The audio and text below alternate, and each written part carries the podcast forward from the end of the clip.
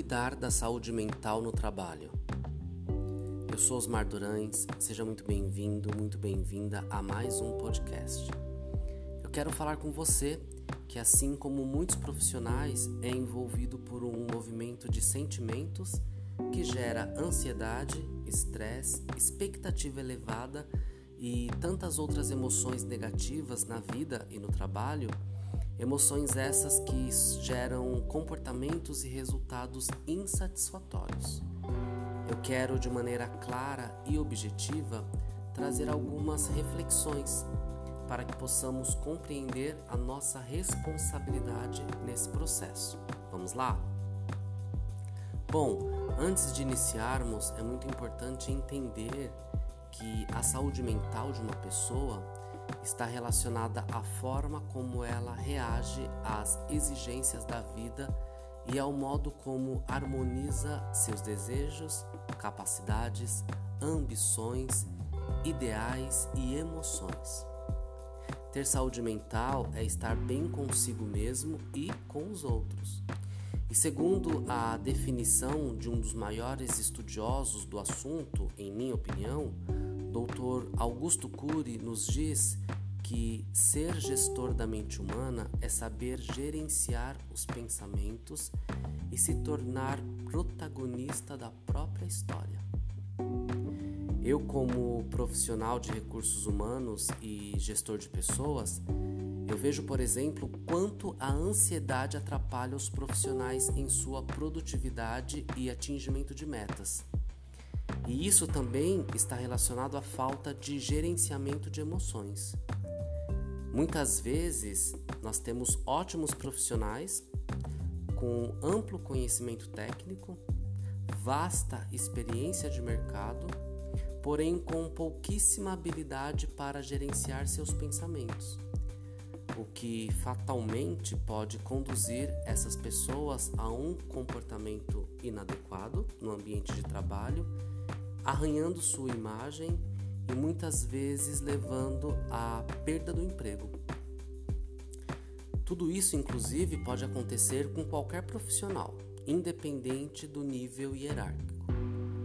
Eu me lembro, em uma determinada empresa que eu trabalhei, eu tive uma coordenadora que levava consigo uma enorme mania de perseguição. A todo momento ela acreditava que alguém queria prejudicá-la em reuniões, questões relacionadas a processos, decisões, etc. E, e, era muito curioso como ela interpretava tudo e todos de uma maneira muito prejudicial a ela mesma. E eu me recordo claramente de vários comportamentos inadequados por parte dela que a deixava de saia justa com a gerência e com a diretoria.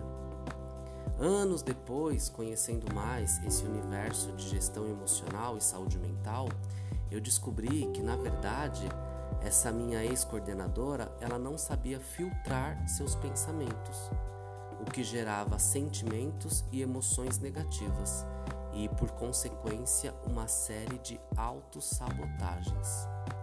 Triste isso, né? Vamos entender melhor essa situação sob a ótica da psicologia? Vamos lá.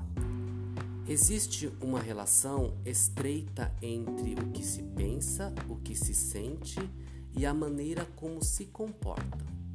As três coisas estão intrinsecamente ligadas, de forma que, sempre que uma é alterada, a outra se modifica. Muitas vezes as pessoas não percebem essa relação e acabam agindo por influência de um pensamento ou de uma emoção, sem saber o que motivou o comportamento. O pensamento exerce uma influência marcante em tudo o que o sujeito realiza. Compreender que são os pensamentos que comandam nossas ações é essencial para aumentar a consciência sobre quais são os pensamentos que dominam a nossa mente. Tudo depende da forma que se interpreta os fatos, ou seja, a nossa percepção de uma situação é o que determina nossa forma de sentir e de agir. E a base da terapia cognitiva comportamental é que os sentimentos e os comportamentos são determinados pela maneira em que se estrutura e interpreta o mundo, ou seja, como se pensa, de acordo com as nossas crenças. Bem, nós podemos entender até aqui que um dos gatilhos da má qualidade em saúde mental está relacionado à nossa produção de pensamentos, não é verdade? Claramente que não é somente isso, e sim um enorme contexto que envolve o tema emoções, mas que nós falaremos aqui em outros podcasts. Porém, ainda no âmbito de pensamentos, eu tenho uma pergunta. E aí, você sabe gerenciar seus pensamentos? Existem algumas técnicas e exercícios que podem ajudar muito nesse processo. Eu vou deixar aqui uma técnica baseada também em Augusto Cury chamada DCD. A técnica DCD ela apresenta em três letras um significado para cada letra. D, C, D. O primeiro D significa a arte da dúvida. É o princípio da sabedoria na filosofia. Então é importante que você duvide de seus pensamentos. Quando você identificar que pode estar pensando em algo negativo, você pode duvidar do seu pensamento. Por que eu estou pensando assim? O C está relacionado à arte da crítica e é o princípio da sabedoria na psicologia. Critique aqueles pensamentos que não fazem sentido para você. Converse com você mesmo. Faz sentido eu pensar assim? Então é muito importante que você critique esses pensamentos e, consequentemente, você está criticando a você mesmo.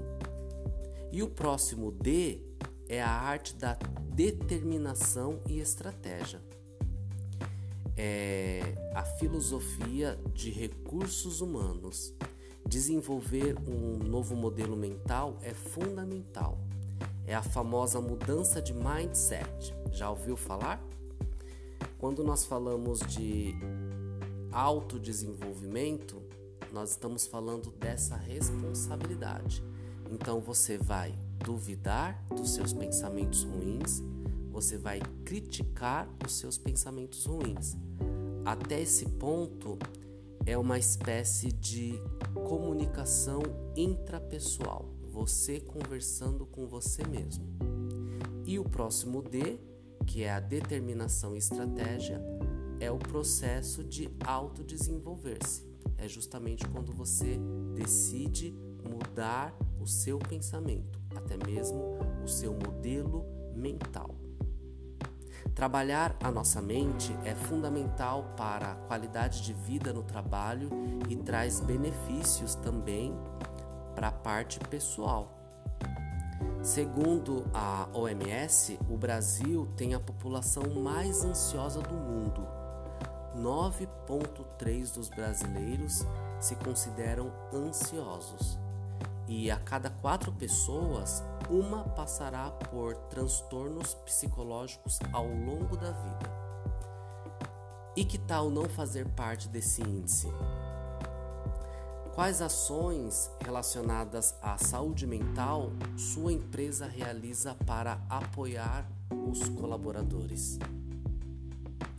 Como a PNL, o coaching e a psicologia organizacional podem ajudar nesse processo? É o que eu te convido a estudar e que também falaremos em outros podcasts. Pesquise sobre programação neurolinguística, coaching, psicologia organizacional e também sobre Augusto Cury, que, em minha singela opinião, é uma excelente base de conhecimento para que você comece a realizar um trabalho de gestão emocional. Vale lembrar também que toda essa abordagem apresentada nesse podcast faz parte de um maravilhoso projeto de educação emocional, onde eu ministro para grupos em cursos abertos e também para empresas. E aí, fez sentido para você? Espero de coração que tenha feito sentido. Eu estou aqui apresentando podcasts nesse contexto de recursos humanos, gestão emocional e tudo aquilo que pode trazer benefícios para você na vida e no trabalho. Eu sou Osmar Durães, eu ajudo pessoas e empresas a atingirem melhores resultados. Eu fico por aqui e aguardo você em um próximo podcast. Um forte abraço.